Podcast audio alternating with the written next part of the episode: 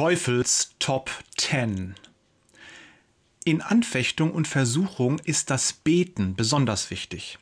Wir dürfen nicht nachlassen, uns im Beten zu üben, denn der Teufel gibt nicht nach.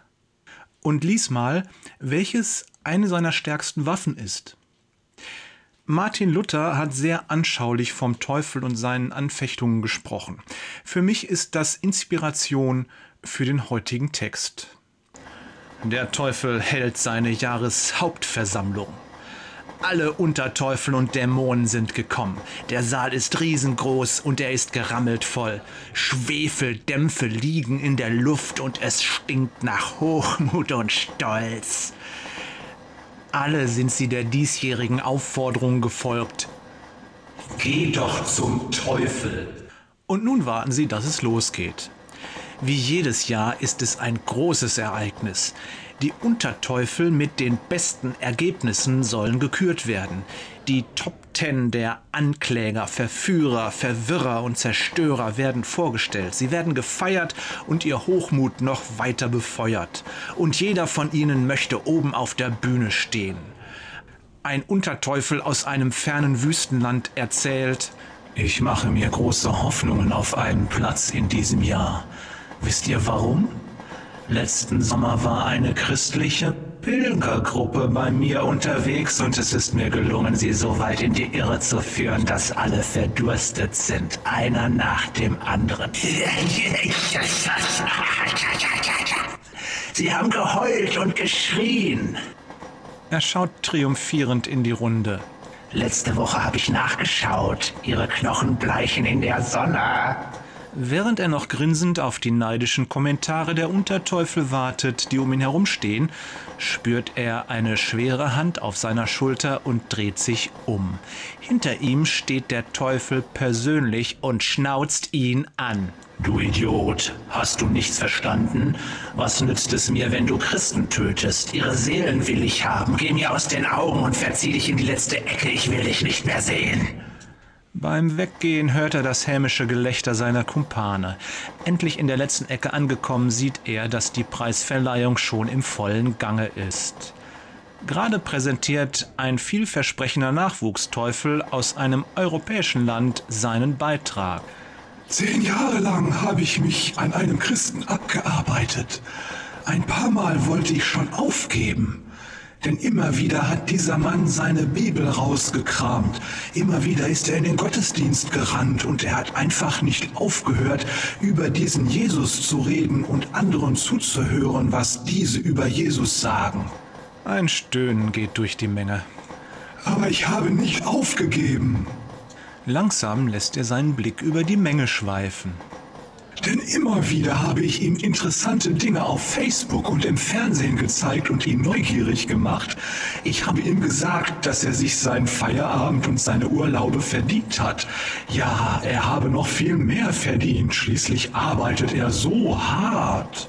Der Unterteufel genießt das begeisterte Klatschen seines Publikums. Ich habe ihm Menschen über den Weg geschickt, die mir gefallen.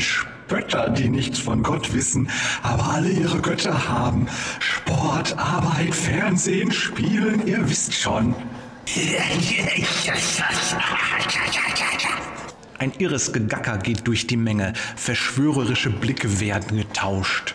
Doch alles das hat nichts genützt. Den Durchbruch hatte ich an einer anderen Stelle. Der Unterteufel fixiert die Menge mit einem stechenden Blick. Jetzt ist es mucksmäuschenstill, nur vereinzelt unterbrochen vom Scharren der Hufe auf kaltem Steinboden. Ich habe ihn darin bestärkt, dass er immer mehr Aufgaben und Pflichten in der Gemeinde und seinem Umfeld übernimmt. Ich habe ihm gesagt, dass er seine Christenpflicht ist, sich mehr zu engagieren und mehr zu tun. Ich habe ihm eingeflüstert, dass er mehr für Gott tun muss. Immer noch ist die Menge still. Nur unterschwellig hört man dumpfes Gemurmel.